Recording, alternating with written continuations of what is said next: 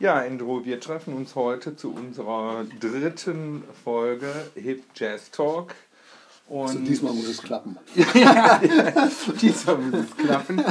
Und äh, du hast ja heute was vorgenommen. Das heißt, du willst mir äh, jemanden präsentieren, den ich überhaupt noch nicht kenne. Also dessen Name. soll ich dich jetzt umbringen oder nachher?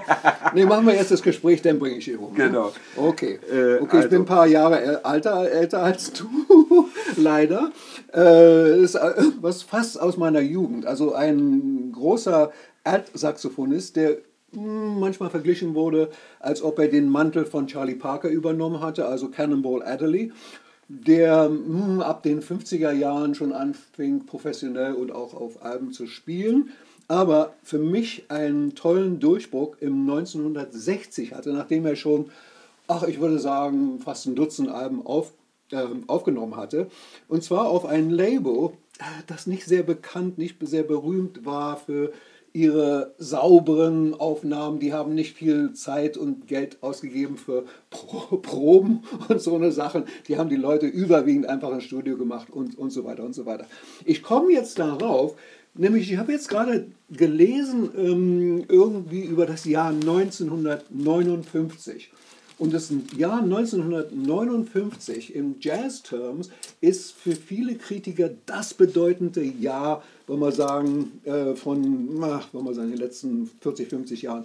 Und zwar in 1959 kam Milestones, Miles Davis raus, äh, Ornette Coleman, ja. äh, Looking to the Future oder sowas, ähm, ähm, Dave Brubecks Time Out, wo Take Five drauf war, der ja. einzige Single, das jemals eine Million verkauft hatte. Gibt es ja nicht mehr sowas. Ja. Und ich weiß nicht, wer, wer, war da noch in dem, äh, das fünfte Album fällt mir spontan nicht ein. Wobei mir ähm, nur die aus den 59er Jahren, die Davis und äh, natürlich nee, Take 5. 95er. Gut, 95. Okay, Sagte okay. ich schon eben der 59er? Nee, nicht? 59, nee, ich meine 95. 95. Nee, äh, in German it's very difficult. In English it's easy. It's 59, also 59. 50. Ja, also, okay. Ja, da war ich ja, da war ich ja 59, war ich ja äh, gerade mal fünf Jahre alt. Also da also. habe ich noch keinen Jazz gehört und. Ähm ah, hier, hier, ist es. Das andere, das fünfte Album, das also äh, weltbewegend war, äh, laut der Kritiker in 1959, 50. war Charlie Mingus Mingus um. Äh, okay, also sehr viele. Und jetzt bin ich auf dieses Album von 1960 gekommen. Also teilweise auch war äh, das, das Top-Album von 1959 war Miles Davis' Kind of Blue, wo der Cannonball Adley auch drauf war. Aha. Als äh, Leihmusiker, aber er war ja im Miles Davis Sextet für einige Jahre auch. Mit Coltrane war da auch drauf. Ja. Äh, Achso, das sechste Album äh, 1959 war Coltrane's Giant Steps. Also da waren wirklich äh, Milestone-Alben erschienen. Genau. Ein Jahr später wurde diese Sache, Cannonball Adley, aufgenommen auf äh, Riverside. Was mir dabei sehr gefällt, ist, dass es also sehr mangelhaft ist. Es fängt an sehr scrappy, also, also nicht, das hört sich nicht an, als ob es übergeprobt ist. Die fangen einfach an ja, und äh, das, das hat sehr viel Spirit und was es an Sauberheit mangelt, ersetzt es durch, durch, durch eine ausgeprägte Soul, Seele. Scratchy ist auf jeden Fall schon mal ein das bisschen die Scheibe.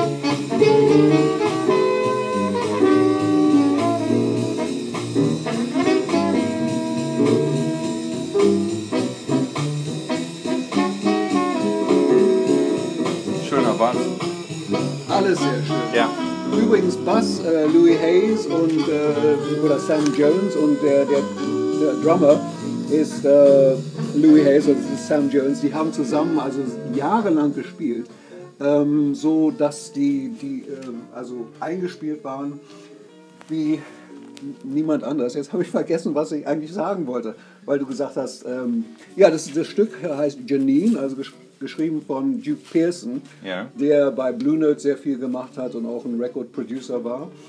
Ähm, also dieses Stück gefällt mir, weil, weil es also wirklich für mich das Gefühl hat, als ob fünf Leute, sechs Leute auf der Bühne auftreten, machen ganz schnell mal eins, zwei, eins, zwei, drei und dann fangen sie an. Ja? ja. Ich habe auch bemerkt, während des Spielens von diesem Stück, meine Füße, trotzdem, dass ich doppelt so alt bin wie du, ja. haben sich bewegt. Du konntest deine beherrschen. Vielleicht, weil du, weil du dieses äh, Ding da anhast, um uns aufzunehmen. Weiß nicht.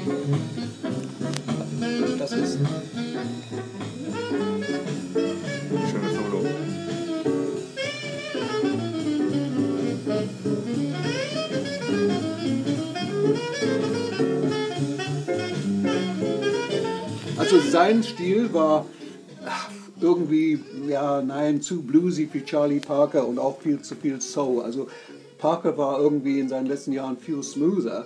Hier spürt man eine raue, aber auch eine melodische Eleganz, die trotzdem, also immer, man kann, jedes Solo verfolgen und immer noch hören, wo es herkommt und auch die Struktur des eigentlichen, der eigentlichen Melodie nachverfolgen. Nicht? Der verliert sich niemals, wie manche anderen Leute von uns 59, wo es wirklich diese Wende gab. Ja, ich hatte ja also oft bei Davis, also gerade in diesen Anfangsjahren, das Gefühl, äh, dass ich mich da total verloren habe, weil ich einfach irgendwie gar nicht mehr nachvollziehen konnte, was findet denn da überhaupt statt? Du meinst, als es, als es um Funk ging, nicht seine frühen Jahren von den 50er Jahren? Nein, ja. aber auch da, war, auch es, da. war es für mich in den Solos auch, der war schon sehr, ich fand den schon sehr abstrakt. Mhm. Ja, ja, ja, Also da, hier hingegen, ja, das, das, ist ja jetzt das wirklich der, Bru der Bruder von, von Adderley, äh, von Junior, also Matt Adderley. Auch niemals mit einem Davis zu verwechseln. Ja. Ja, super schön. Und das Comping auf, auf Piano, wirklich, das, das, das gibt die ganze Sache eine, hält es zusammen, eine Struktur, äh, die ich wirklich schätze. Ähm, also der der hat unglaublich, der, der hat auf, äh, das habe ich irgendwie vergessen, auf welchen, auf Savoy hat er angefangen, dann ging er auf Mercury, dann kam diese Periode auf Riverside, auch mit vielen Live-Alben auch mit Victor Feldman und einige Gastsolisten, die, die da mitmachten äh, bei den Live-Auftritten.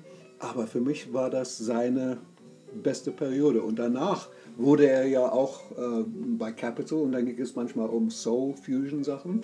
Äh, manchmal Mercy, Mercy, Mercy. Ich weiß nicht, ob der Titel dir was ja, sagt. Ja, den kenne ich auf genau. jeden Fall, ja. Der wurde, also ich würde sagen, vielleicht 20, 30 Mal besser verkauft im Ganzen als dieses. Sache, uh, Them Dirty Blues, aber ist für mich kein Jazzalbum. Ist interessant, indem es eine neue Schicht an, an Käufern angesprochen hat.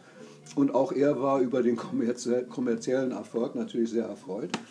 Aber ähm, ich glaube, wenn du ihn und andere Leute. Also dieses Album hat über, übrigens in ähm, Downbeat also vier, äh, vier Sterne erzielt, also als einer der besten Alben.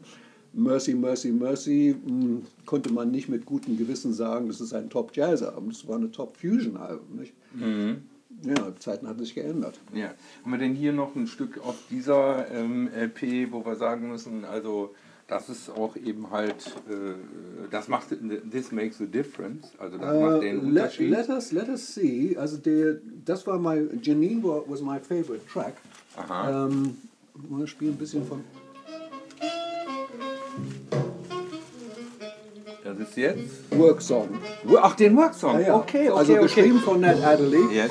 Aber das wieder unterstreicht the Blues ja. Heritage, die Herkunft dieser Musik. Also das ist eindeutig. Man kann diese Leute sehen, wie sie schuften oder unter Säcken von Kotten äh, sich bewegen. Ähm, das, das war ein typical Sound. Also ähm, der, das ist ja äh, einer der äh, bekannt, weltbekanntesten Standards mhm. äh, mhm. äh im, im, Jazz überhaupt. Ich habe ja. den selber schon oft gespielt, gespielt ja. aber äh, so, ich, hab, ich, habe nie, ich habe nie im, im Realbook nachgeguckt, wer den überhaupt geschrieben hat. Nö, also ich, ist mir auch nie aufgefallen, weil das eigentlich von, von diesem Album nicht mein, mein, mein, mein Lieblingsstück ist. Aber sehr schön bisschen rau, aber, aber trotzdem ja, lass, mit, lass, mit Eleganz. Ja, ja, ich, ich, Achso. Ich nehme mal den, den, den, nächsten Titel hier. Ja. Auf dieser LP gefällt mir eigentlich besser als Burg Song. Der ist welcher? Ach, das Ende. Hoffentlich müssen wir nicht GEMA-Gebühren für den, für den Ausklang von Worksong zahlen. Nicht? Nein, den wollten wir nicht, liebe GEMA. Wir wollten äh, That There. Das ist ein Bobby Timmons, also der hat auch äh, einige Jahre mit Adderley Oh, gespielt. schönes Klavier. Ja. Sehr Man ist gespannt, was kommt. Und Dann kommt diese leichte, einfache Phrase. Ganz einfach. Ist mir immer noch schleierhaft, wie die Leute sich so eine einfachen Phrasen, die immer wieder dich ans Herz oder in die Seele treffen, geschafft haben. Ja, sehr schön.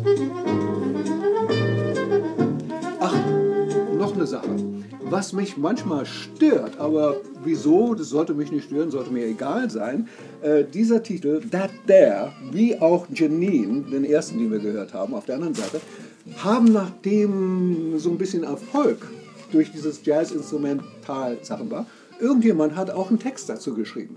Also du findest dieses äh, That There, Ja. äh, ich weiß nicht von welchen, irgendwo habe ich sie ganz bestimmt auch, aber höre mir niemals an, von irgendwelchen Vokalisten und Janine auch, einfach weil Leute wie, wie Mark Murphy oder wie sie, äh, Oscar Moore, äh, Oscar Brown, sorry, äh, wollten auch was verdienen und mochten die, äh, die Melodie, aber waren leider Sänger, konnten nichts dazu bringen, fügen, bis irgendjemand ein paar Lyrics dazu geschrieben hat. Nicht? Und dann konnten sie sich selber auch der Sache bedienen, was den Komponisten auch gut war. Nämlich daher kriegten sie mehr Royalties als es Tantiemen, dadurch, dass irgendjemand das Ding als Vocal aufgenommen hat und damit auch noch ein bisschen Geld in die Kasse reingebracht hat.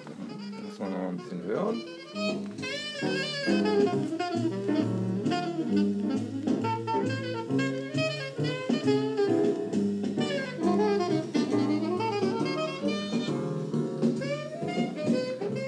Und ähm, diese, diese CD oder ähm, LP LP ist auf jeden Fall noch Die erhältlich. ist noch erhältlich, ja. Ja, und was, was wünschen wir uns? Wir wünschen uns natürlich irgendeine Band in Köln, ne, eine Jazzband, die das vielleicht aufnimmt und dann sitzen wir irgendwie im Konzert und können uns die alten? Nummern nochmal anhören. Ja, ja. Ich meine, äh, du, du fragst über, auf CD gibt es jede Menge. Da gibt es jetzt mit, mit, mit unveröffentlichten Titeln von der Original Session auch noch. Ja. Oh, aber die LP ist irgendwo, sei es in Japan, sei es in Frankreich. In Frankreich sind LPs noch immer ein bisschen mehr geschätzt.